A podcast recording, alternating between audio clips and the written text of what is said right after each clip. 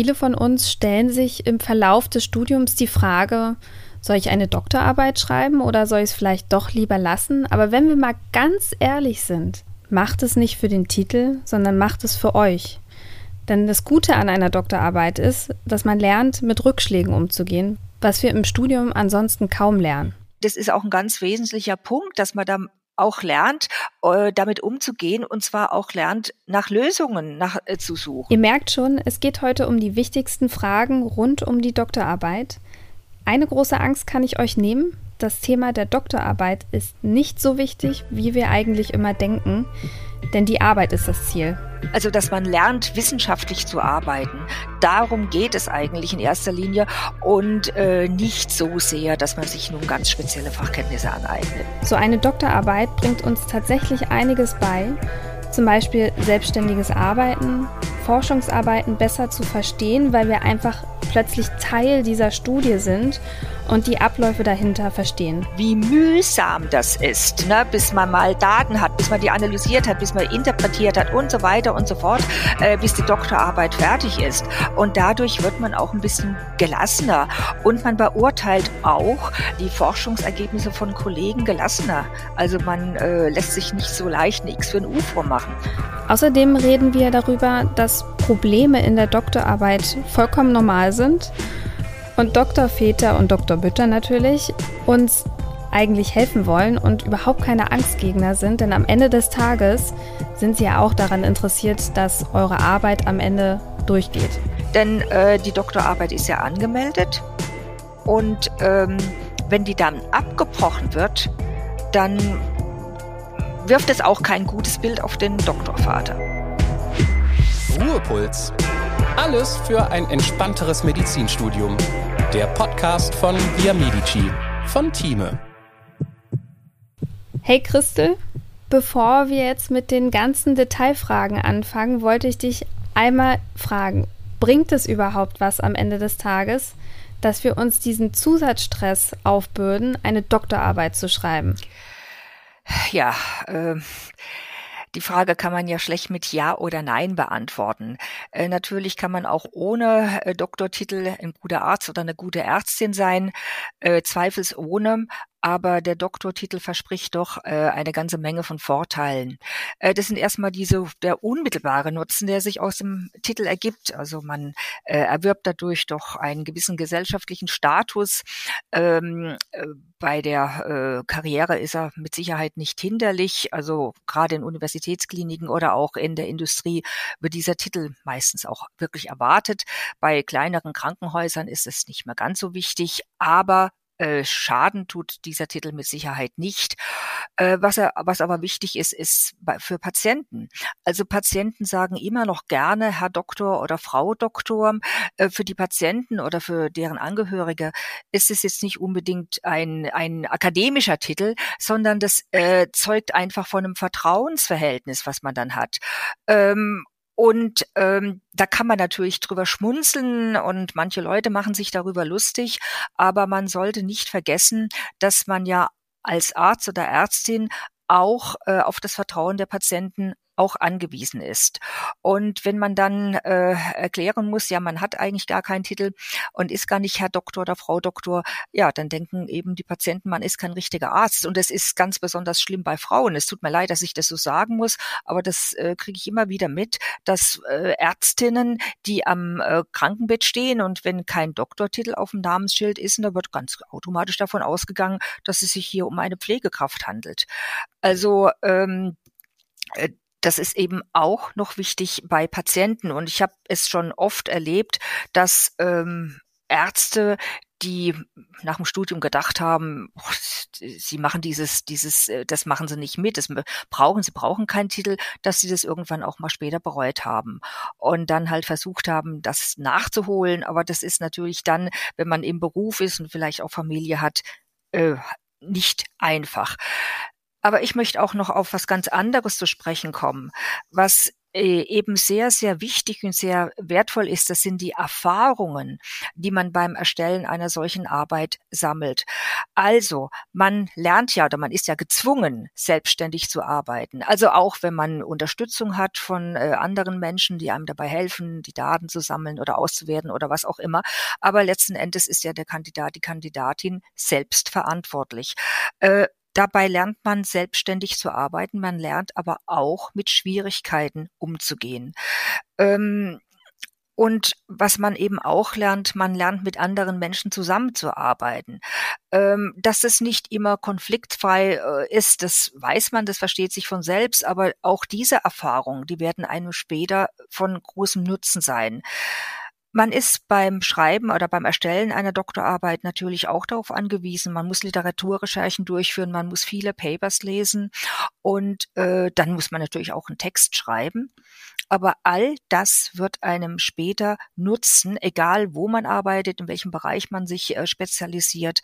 Äh, diese Fähigkeiten braucht man später eben auch. Und ähm, insofern ähm, würde ich jedem Studenten, jeder Studentin empfehlen, eine Doktorarbeit zu schreiben, hauptsächlich wegen dieser wertvollen Erfahrung. Äh, jetzt würde ich gerne nochmal zurückgehen. Äh, du hast gesagt, dass auch wenn man jetzt ähm, keinen Titel hat, gerade als Frau vielleicht eher als Pflegekraft wahrgenommen wird. Ja. Ähm, es gibt aber auch Situationen, also spätestens wenn man einen Arztkittel zur Visite trägt, äh, dass man ja trotzdem, also ich habe eher den, den, das umgekehrte Gefühl, dass äh, auch wenn viele Leute oder einige Menschen im Krankenhaus keinen Doktortitel tragen, dass diese, auch wenn man den sagt, äh, ich habe noch gar keinen Doktortitel, dass sie sagen, ist mir egal, sie sind doch trotzdem Frau Doktor oder Herr Doktor und ähm, dass das gar keine Relevanz hat in dem Sinne, dass, dass, äh, dass das gefordert wird, sondern man ist es einfach. Das ist, wie du gesagt hast, teilweise auch so ein bisschen eine Berufsbezeichnung schon. Ja, das ist so, wie wenn man früher gesagt hat, Herr Pfarrer, Herr Apotheker und ähm, das ist ja mittlerweile sozusagen aus der Mode gekommen. Aber Herr Doktor oder Frau Doktor, das äh, so wird man immer noch angesprochen. Also mir ist es auch schon passiert. Ich bin ja äh, keine Ärztin, aber wenn Patienten irgendwie mich fra was fragen und äh, und ich sage, ich weiß es nicht. Also was weiß ich, ganz banale Dinge. Man läuft irgendwie im Krankenhaus rum und jemand kommt und fragt nach dem Weg und ich sage, ich ich bin keine Ärztin und die sagen dann äh, ja, das steht doch aber auf ihrem Namensschild, ja. Da sage ich, ja, ich bin aber Mathematikerin. Also, ach, Sie sind gar kein richtiger Doktor, ja. Also. da muss ich an der Stelle mal sagen, also ich glaube, dass, dass dein Doktortitel, äh, also ohne jetzt die Ärzte Nein, und Ärztinnen zu schmälern, ja. aber wesentlich anspruchsvoller ist. Doch, das kann ich, glaube ich, schon so sagen. Also das ist wirklich ohne, ohne groß jetzt äh, um Honig ums Maul zu schmieren, aber das ist, ja. das ist schon ein Unterschied. Aber das wissen ja, die, ja. die, Leute teilweise gar nicht. Ja, aber es ist so, wenn man dann sagt als Arzt oder Ärztin, ich bin, ich habe keinen Doktortitel und dann äh, naja, dann irritiert man die Patienten schon ein bisschen, meistens. Also diese Erfahrung habe ich äh, also habe ich schon öfter mal gehört von Kollegen eben. Und äh, es ist ja auch eine komische Situation, mal ganz ehrlich. Ja, also die, äh, man wird selbstverständlich angeredet mit Herr Doktor oder auch oft ist es so, dass man Briefe kriegt, wo halt draufsteht, Herr Frau oder Frau Doktor. Und wenn man dann erklärt, ich bin kein Doktor, oder was soll man da machen? Also man kann es natürlich einfach ignorieren, aber äh, letzten Endes kommt man dann auch unter Umständen in Schwierigkeiten. Also ich hatte mal erlebt, dass ein Zahnarzt zu mir gekommen ist und mir erzählt hat, er hatte keinen Doktortitel und er hat irgendwo mal eine eine eine ähm, einen Vortrag gehalten und äh, dann wurde dieser Vortrag angekündigt von dem Herrn Doktor sowieso und der war in irgendeiner politischen Partei und da war jemand von einer anderen politischen Partei, der hat den dann daraus versucht, einen Streck zu drehen. Ne? Warum? Weil er diesen Titel ja eigentlich nicht führen darf. Und ähm, das ist vielleicht eine Ausnahmeerscheinung, aber es kann schon passieren, dass man dann Schwierigkeiten kriegt, wenn man, äh, äh, weil dann der Eindruck eben entsteht, dass man einen Titel führt, äh, dem, was man eigentlich gar nicht tun sollte, tun mhm. darf eigentlich nicht. Ne? Als ob man es sich erschlichen hätte, so ein bisschen. Ja, so ungefähr. Ne? Aber wie gesagt, das finde ich nicht mal unbedingt das Wichtigste, der Titel per se, obwohl, wenn man ihn hat, dann ist man ja auch stolz, das darf man ja dann auch sein. Aber äh, ja, wichtig sind eben die Erfahrungen, die man damit sammelt. Und man muss ganz ehrlich sagen, das Medizinstudium gilt ja teilweise schon als ziemlich verschult. Da ist ja auch ein bisschen was dran. Und wenn man dann äh, eine Doktorarbeit geschrieben hat und dann merkt man mal erstmal am eigenen Leibe sozusagen, ja, du grinst, ja, du hast wahrscheinlich, du bist ja mittendrin, ja, wie mühsam das ist, ne, ja. bis man mal Daten hat, bis man die analysiert hat, bis man interpretiert hat und so weiter und so fort, äh, bis die Doktorarbeit fertig ist. Und dadurch wird man auch ein bisschen gelassener. Also, äh, wie ich sagte schon, man lernt mit Schwierigkeiten umzugehen. Man muss dann halt, wenn es Probleme gibt, nach einer Lösung suchen. Und man beurteilt auch äh, die, äh, die Forschungsergebnisse von Kollegen gelassener. Also man äh, lässt sich nicht so leicht ein X für ein U vormachen. Glaubst du denn, dass der Stress und der Aufwand auch in Relation zu dem stehen, was der Titel uns dann bieten kann? Also ich habe noch kein einziges Mal erlebt, dass ein äh, fertiger Doktor, sage ich mal, oder Doktorin, dass äh, der das bereut hätte. Natürlich ist das mit Stress verbunden, ja. Aber äh, so ist ja nun mal das Leben. Das Leben, äh, das Leben stellt Herausforderungen und die muss man halt bewältigen. Und ähm, die, diese Frage, lohnt sich das? Ich hasse diese Frage eigentlich. Die kann man sich immer stellen. Die könnte man sich ja auch vor dem Studium stellen. Lohnt sich so ein langes Studium? Ja, also es gibt äh, Leute, die verdienen viel mehr Geld ohne Studium äh, als ein Arzt. Also äh, es ist eine Herausforderung durchaus, aber man wird ja hinterher auch wirklich belohnt und dann äh, und das ist ja ein Titel, man hat ihn ja dann bis ans Ende seiner Tage. Also ähm, insofern würde ich sagen, ja, der Stress lohnt sich. Wie fängt man denn überhaupt an? Also die Frage ist ja, es gibt so viele Optionen. Ich glaube, das ist auch das Problem teilweise manchmal, dass man überrannt wird von den vielen Optionen, die man einfach zur Verfügung hat. Äh, was ist das Richtige für mich? Und ja, also wie, wie gehe ich das als erstes an, wenn ich mich jetzt entschieden habe, okay, ich möchte eine Doktorarbeit machen? Ja, es ist so, es gibt eine ganze große Vielfalt an Themen, ganz breit gefächert, so breit gefächert wie die gesamte Medizin.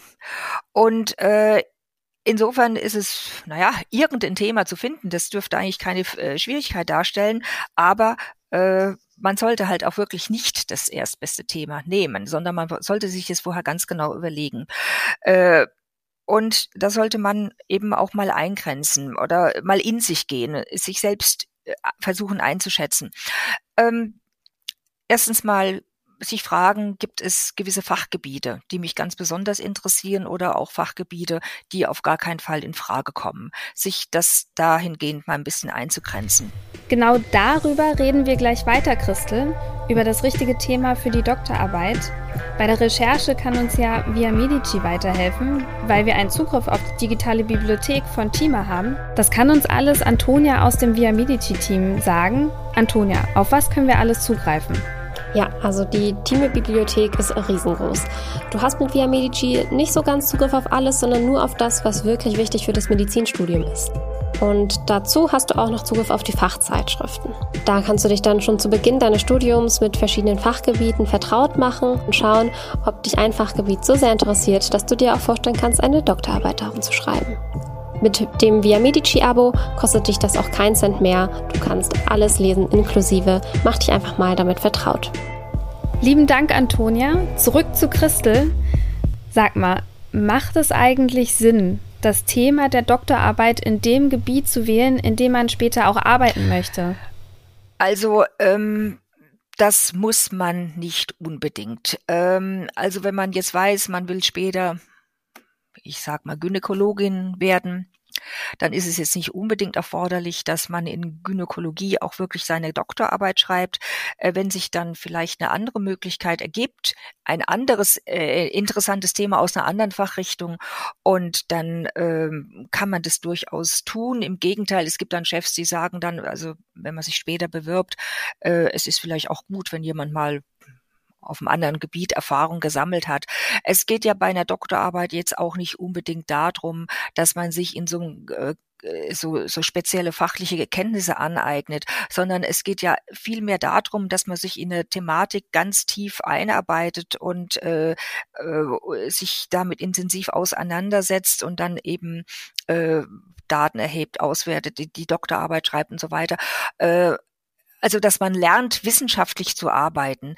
Darum geht es eigentlich in erster Linie und äh, nicht so sehr, dass man sich nun ganz spezielle Fachkenntnisse aneignet. Das ist äh, nicht der springende Punkt. Nein, aber man sollte sich ähm, auch äh, überlegen, den, zum Beispiel den innovativen Anspruch, äh, welche Note wird angestrebt, also für äh, Kandidaten, die ähm, später mal vielleicht Karriere machen möchten in einer universitären Einrichtung ähm, oder sich zumindest diese Möglichkeit offen halten möchten, da ist eben, äh, das sollte man schon eine Arbeit anstreben, wo Magna cum laude realistisch ist.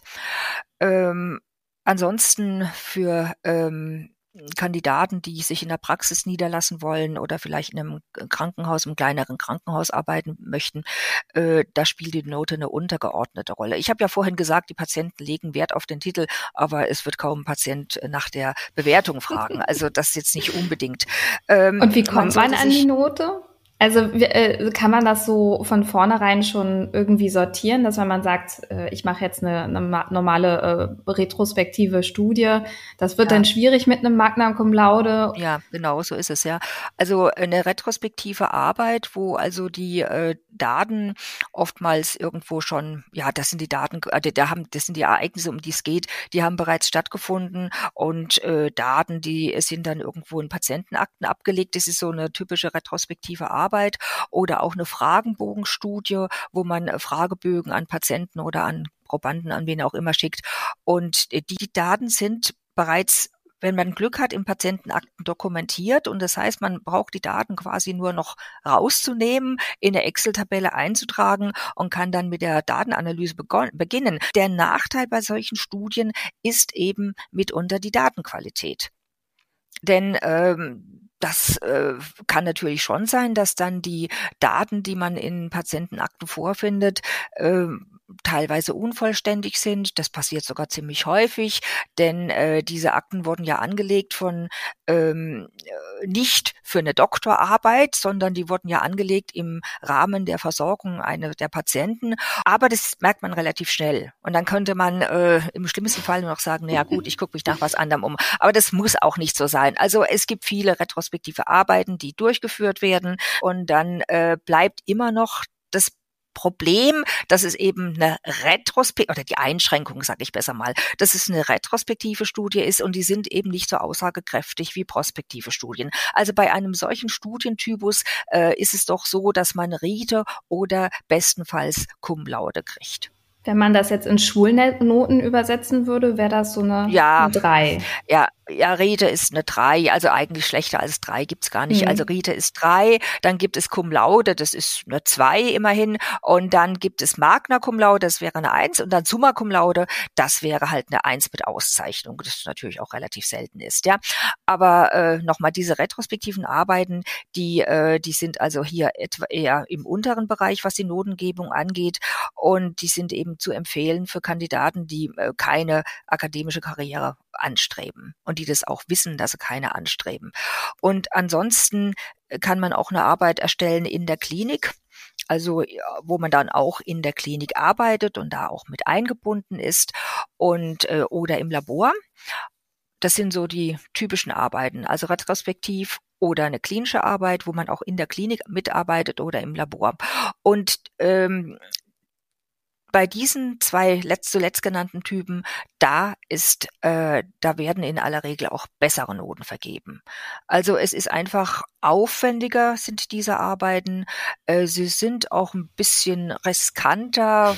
Man, ja, klar. ja, also, ich habe das schon äh, am eigenen Leib erlebt, das kann ich sagen. Also ich, mir wurde mal zugetragen, dass äh, wenn man gerne an einer Universitätsklinik arbeiten möchte und vielleicht Karriere machen möchte, es sich zumindest offen halten möchte, dann ist es immer gut, wenn man eine experimentelle Doktorarbeit gemacht hat und äh, ja, also ich sag mal so, ich habe damit begonnen und äh, ich bin auch mittendrin. Ich bin jetzt in der Datenauswertung, aber das ist, also man muss wirklich einen langen Atem haben. Das kann ich allen da draußen sagen.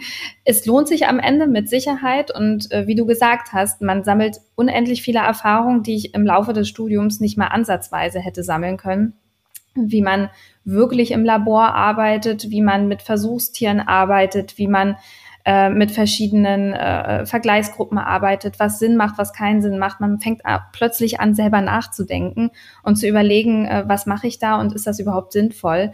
Und äh, das ist wirklich äh, eine Arbeitsweise, die bleibt mir später im Leben erhalten. Und alleine dafür hat sich schon erlohnt, äh, gelohnt. Aber ähm, ja, das ist alles nicht verbunden mit, äh, mit, mit viel äh, Leid und viel Zeit, extrem viel Zeit. Es ist auch vieles schiefgegangen, aber ich kenne ehrlich gesagt auch niemanden, bei dem äh, nichts schiefgegangen ist. Es ist eigentlich überall so. Ja.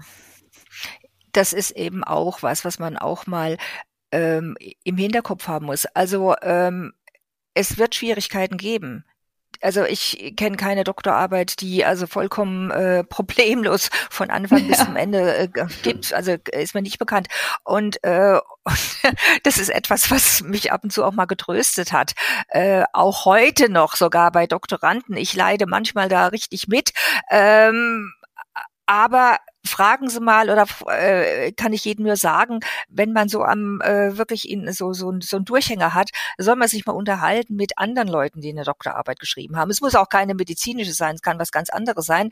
Im Freundes-, im Bekannten-, Verwandtenkreis, da wird wahrscheinlich jeder bestätigen, dass er irgendwann mal äh, äh, am liebsten alles äh, alles äh, hätte hinschmeißen wollen, weil weil man das Gefühl hat, man kommt überhaupt nicht voran.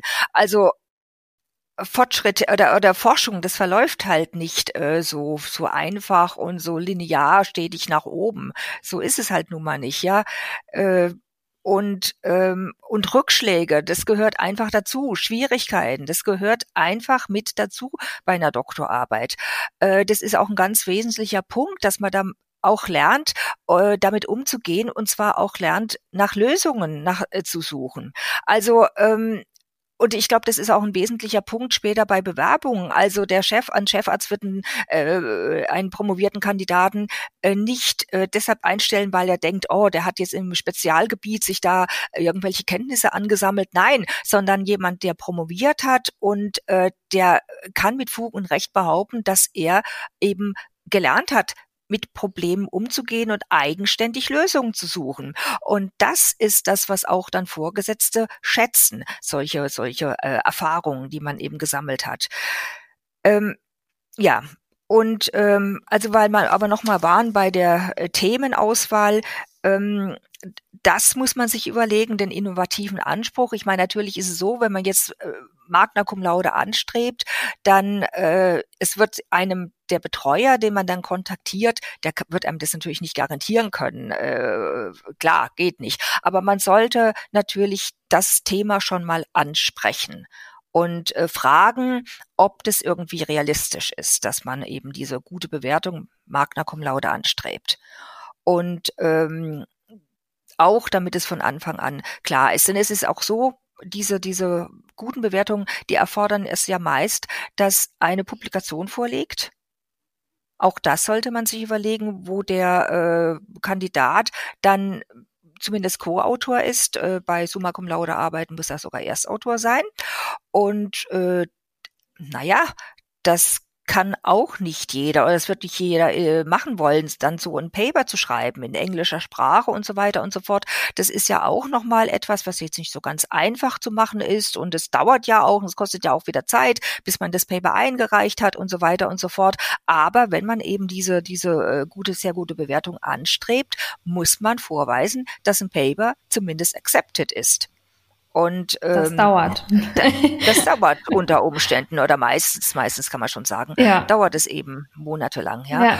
Und ähm, also das, äh, was man auch sich im Vorfeld überlegen muss, ähm, wie ist es mit den Arbeitszeiten? Also ich habe schon erlebt, äh, Doktorarbeiten, die ja, die dann irgendwann mal ähm, ja äh, aufgehört haben oder nicht nicht zu Ende gebracht wurden, äh, das lag zum Teil auch daran, dass sich der Kandidat, die Kandidatin überhaupt keine äh, Vorstellung gemacht hat äh, und sich überhaupt nicht überlegt hat, äh, in welchen Zeiträumen die Arbeit äh, durchgeführt werden soll. Also das kommt natürlich sehr auf das Thema an. Es gibt Arbeiten, da über äh, sitzt man oder arbeitet überwiegend zu Hause, man zu Hause am Schreibtisch. Bei anderen Arbeiten, was du erzählt hast, muss man im Labor stehen oder muss äh, regelmäßig in der Klinik sein oder was auch immer. Äh, es gibt auch Arbeiten, wo man nachts äh, rausgerufen wird aus dem Bett und schnell mal irgendwo hinrennen muss. Auch das ist, äh, gibt es.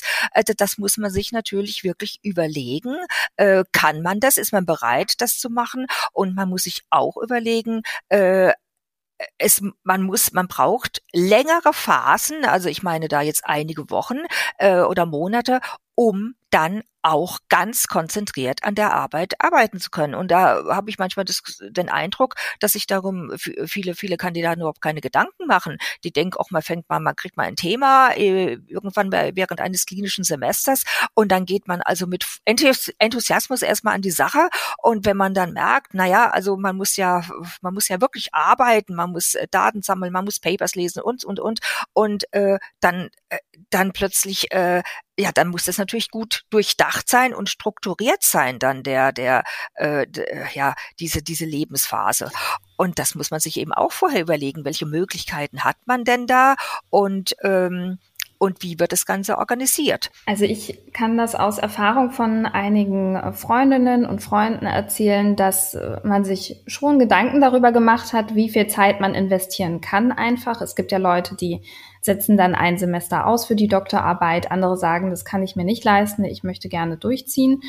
Ähm, aber das Problem ist, dass dieser Arbeits- und Zeitaufwand, den man sich vorher in den Kopf gesetzt hat, meistens nicht reicht und man am Ende dann denkt, oh Gott, das wird immer mehr Zeit und immer mehr Zeit und äh, man, man sieht halt kein Ende mehr. Obwohl man sich natürlich schon überlegt hat, wie viel Zeit will ich investieren, was kann ich machen, und ähm, also ich kann das äh, von ganz vielen erzählen, dass dann natürlich auch das Motivationstief kommt, indem man so halt nicht mehr weiß, äh, dass das frustriert einen extrem. Man hat das Gefühl, man kommt nicht mehr vorwärts und äh, es hält einen da drin fest und äh, es wird immer mehr Zeit. Man, man überlegt sich, eigentlich wollte ich das gerne fertig haben, bevor ich mit dem Studium fertig bin. Dann zieht man das doch mit in die Assistenzarztzeit.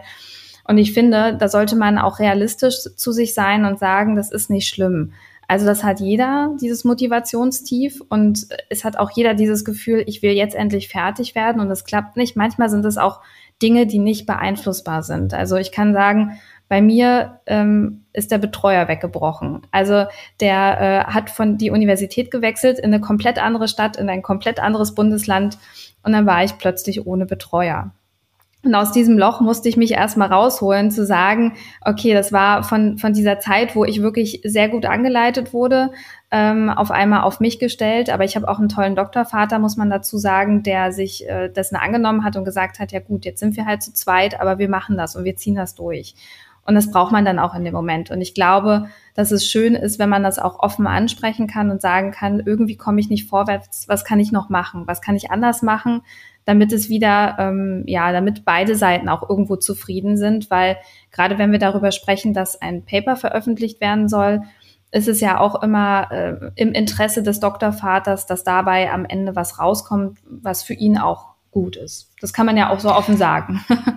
ja, das, äh, das ist eben, also was ich wichtig finde, ist bei Problemen. Also erstmal denke ich, sollte der äh, der Doktorand oder die Doktorandin äh, sich selbst mal das durchdenken und äh, selbst mal sich Gedanken äh, darüber machen, wie man diese Schwierigkeiten bewältigen kann.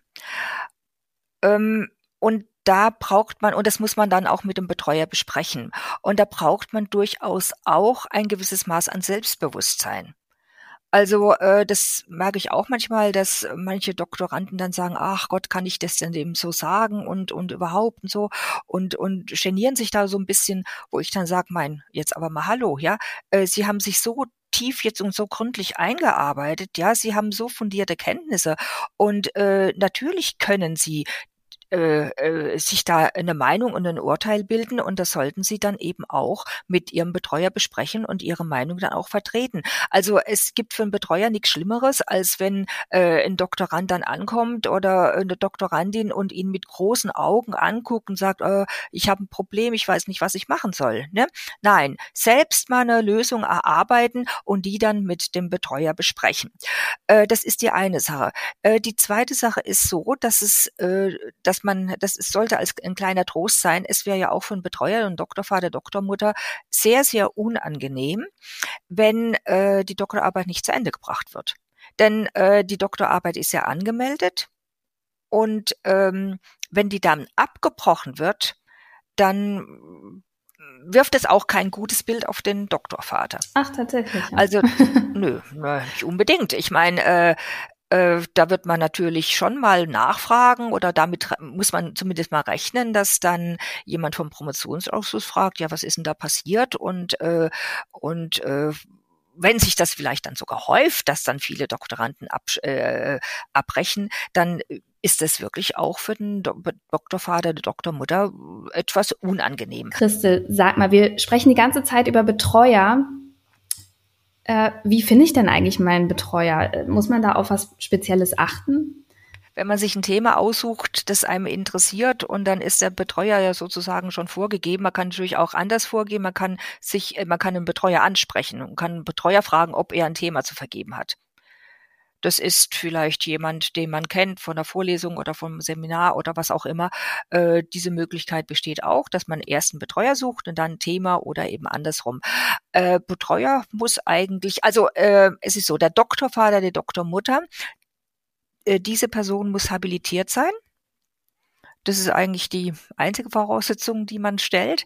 Äh, der Betreuer, das, der kann natürlich mit dem Doktorvater oder Doktormutter identisch sein. Das ist aber auch oft jemand, der eben nicht habilitiert ist und der oder die vielleicht gerade dabei ist, ihre Habilitation zu schreiben. Äh, das ist gar nicht mal schlecht, denn dann hat dieser Betreuer eben auch äh, Interesse weiterzukommen und auch Interesse an der Doktorarbeit.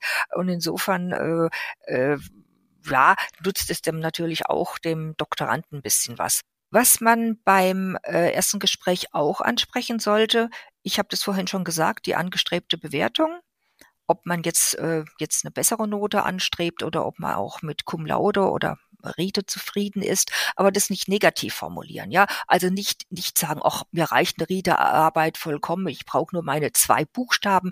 Also das macht wirklich keinen guten Eindruck. Also man sollte sich auch für das Thema irgendwie begeistern. Das muss man auch, äh, auch im eigenen Interesse, denn man ist ja mit einer Doktorarbeit in aller Regel jahrelang beschäftigt, ja. Und da sollte man für das Thema schon eine gewisse Sympathie aufbringen. Also die. Wie, aber wie, wie wäre denn so eine Ansprache, die in Ordnung ist? Also ich glaube, da tun sich jetzt wirklich viele schwer. Hast du eine Idee, wie man das dann sympathisch formulieren kann? Ja, man kann ja sagen, ich möchte mich gerne mit einer wissenschaftlichen Fragestellung auseinandersetzen und äh, möchte gerne eine, ja, äh, einen eigenen Beitrag dazu auch leisten äh, zur Wissenschaft. Ähm, aber ich habe jetzt nicht das Bestreben, später mal in einer äh, Uniklinik zu arbeiten. Also wenn ich äh, dann meine Arbeit mit Cum laude bewertet werden würde, dann wäre das für mich äh, vollkommen in Ordnung.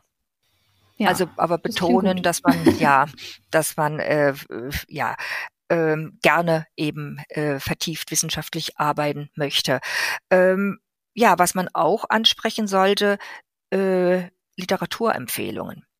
Äh, was würde der Betreuer empfehlen, gerade so für den Anfang, äh, um sich in ein Thema einzuarbeiten.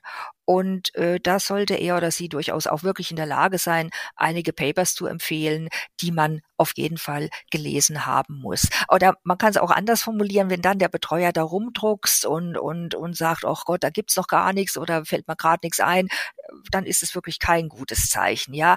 Ähm, manchmal hat man auch das Gefühl, oder der Betreuer, der, der hat sich über die Fragestellung der Arbeit überhaupt keine großen Gedanken gemacht. Das ist also auch nicht gerade ein gutes Zeichen, wobei ich aber auch nicht sagen möchte, dass es die Regel ist, es ist eher die Ausnahme. Also über das Thema der Arbeit sprechen, über die angestrebte Bewertung, auch über Literaturempfehlungen und dann auch Fragen so nach Rahmenbedingungen. Also zum Beispiel muss ja jede Arbeit, vor allen Dingen die Prospektiven, aber eigentlich auch die Retrospektiven, müssen ja von der Ethikkommission, also ähm, begutachtet werden und ähm, auch diese Themen ansprechen.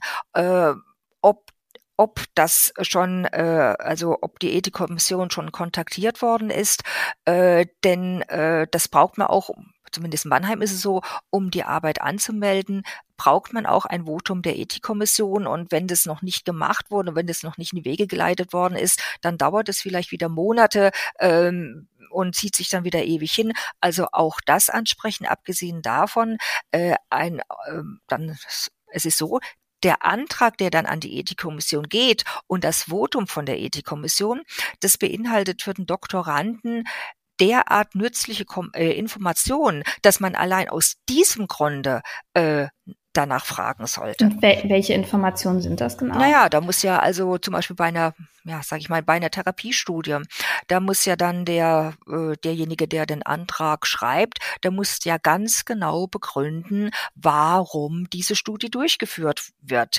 Äh, was ist der Stand der Forschung? Äh, das muss kurz dargelegt werden, auch mit Literaturangaben. Äh, warum, was ist die Fragestellung der Studie, äh, warum äh, wird die Studie durchgeführt, was verspricht man sich von der Studie, äh, wie viele Patienten sollen involviert werden, wie ist das Studiendesign, welche Einschränkungen, welche Limitationen gibt es? Und es steht ja alles im äh, im Antrag an die Ethikkommission. Also hat man dann durchs Hintertürchen eigentlich seine Doktorarbeit nochmal erklärt bekommen. Ohne jetzt den Doktorvater noch zum zehnten Mal zu fragen, wie meinten Sie das genau und so. Also man kennt ja die Situation, dass man dann irgendwie ähm, denkt, oh Gott, jetzt stelle ich eine total doofe Frage, aber das muss man auch, eigentlich muss man davor keine Angst haben, aber ich kenne die Situation und da kann man vielleicht ja auch mal sich den Ethikantrag nochmal zu beiseite nehmen, liest sich den nochmal durch und Vielleicht sind dann die meisten Fragen damit auch schon beantwortet. Was auch wichtig ist, ist dann das Votum, also die Antwort der Ethikkommission die dann vielleicht irgendwo mhm. sehen, dass irgendwas nicht richtig durchdacht ist oder dass man ähm, ja vielleicht das äh, die Ethikkommission muss ja das immer auch bewerten ähm, und muss dann auch darüber nachdenken, ja, ich sag mal, ob dem Patienten sowas zugemutet werden kann oder wie auch immer und auch äh, oder die Ethikkommission. Ich bin zum Beispiel auch Mitglied als Biomathematikerin in der Ethikkommission und dann äh, gucke ich dann halt auch, ja, ist das Studiendesign äh, vernünftig, ist, äh, äh, ist die Fallzahlberechnung, äh, basiert die auf, auf, äh, auf, auf, auf an, da, basiert die Fallzahlberechnung auf Annahmen, die äh, realistisch sind. Und äh, die, in der Ethikkommission sind ja auch Vertreter von einigen Fachbereichen, Mediziner, Mathematiker, manchmal Theologen, Philosophen und so weiter, Juristen auch, die das aus ganz unterschiedlichen Perspektiven beurteilen. Und das sind mhm. also sehr, sehr wertvolle Informationen äh, für, für jeden Doktoranden eigentlich. Dann sind noch andere Dinge, die man besprechen sollte. Zum Beispiel, wenn man in der Klinik arbeitet, im Labor, wie kommt man da rein, hat man Arbeitsplatz äh, und solche Dinge, die eben aber auch wichtig sind. Was auch ganz wichtig ist, ist, dass man, wenn man dann in einem Team mitarbeitet, zum Beispiel in einem in einer Klinik, ähm, dass man dann auch äh, den Betreuer oder Doktorvater, Doktormutter bittet, dass äh, er oder sie den Kandidaten auch offiziell sozusagen da einführt und vorstellt. Ja, ich kann mir vorstellen, dass das öfter mal untergeht. Ja, ja, das ist dann auch ein bisschen komisch, weil äh, ja dann ja. Streift da jemand auf Station so, rum so und alle fragen ja. sich, wer ist das, ja. Ne, aber äh, dann hinterher sollte man sich nach so einem Gespräch dann auch wirklich überlegen, ja, ähm, ist das Thema wirklich so interessant? Wie ich, wie, wie man das anfangs gedacht hat und ist es auch äh, realistisch und machbar. Und ich denke, die Entscheidung fällt dann meist auf emotionaler Ebene. Ja, das Gefühl habe ich auch. Also das äh, letztlich muss man sich ähm, wohlfühlen mit dem Thema, mit den Menschen, weil man mit denen auch sehr viel Zeit verbringen wird, außer man macht jetzt halt, wie gesagt, eine Fragebogenstudie. Aber wenn man im Labor arbeitet oder im Krankenhaus in einem Team, dann ähm, ist es immer gut, wenn man sich an dem Ort wohlfühlt. Und an dieser Stelle würde ich sagen, vielen herzlichen Dank, Christel, für deine Zeit. Ich glaube, wir haben heute gerade mal ein bisschen das Thema angekratzt. Ich sag's mal so.